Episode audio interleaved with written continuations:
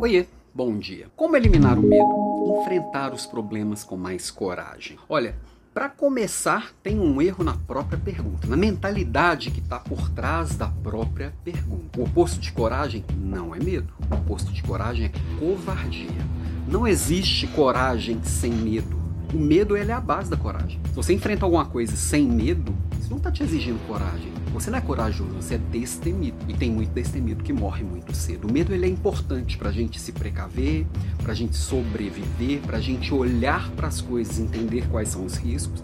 A coragem é a forma que a gente vai enfrentar esses riscos.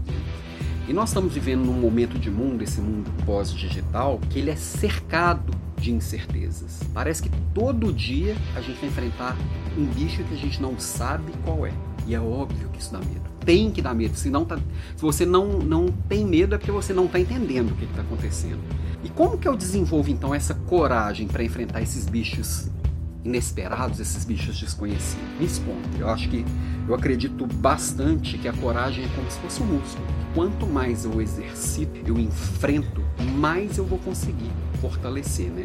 Quando o externo é muito louco, eu preciso fortalecer o interno que é o interno que vai enfrentar o externo. Eu não tenho controle sobre o que vai acontecer fora de mim. Eu não tenho controle sobre o humor do meu chefe hoje, sobre a preguiça da minha equipe hoje, sobre o que, que, que vai acontecer na economia do mundo, sobre as ações do meu concorrente, sobre qualquer outra coisa que vai acontecer fora de mim. Né? Agora, o que está aqui dentro, isso eu tenho condições e eu tenho oportunidade de melhorar todo dia. Né? E nesse mundo pós-digital, a gente acabou ficando muito mimado, porque está tudo muito à mão. A gente não quer enfrentar o desconforto, já que o conforto ele está tão disponível, né? Então, se eu me proponho voluntariamente a enfrentar alguns desconfortos, eu vou ficando mais forte. Meu cafezinho aqui, por exemplo, ele não é adoçado há muito tempo. Quando eu comecei a tomar ele, é, sem, sem o docinho que me fazia confortável e feliz, não era gostosinho. Hoje em dia acho que é o contrário, acho que o doce que me incomoda. Será que eu tenho que enfrentar o doce, colocar, adoçar ele de novo para enfrentar o desconfortável? Não, deixa assim, tá bom. Mas, por exemplo, sei lá, tomar um banho gelado, tomar um café sem açúcar, cortar o pão no café da manhã.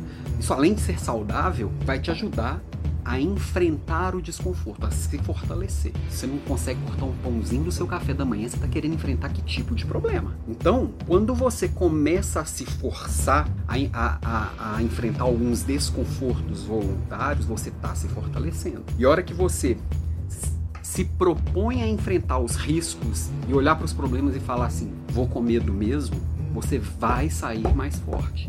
Se olhar assim, vou me borrar inteiro, bota o fraldão e vai. Tem hora que você vai se machucar? Tem. Não dá para sair ileso de tudo. Isso não é enfrentar o risco, garantindo que vai sair 100% seguro. Não, não existe 100% de segurança.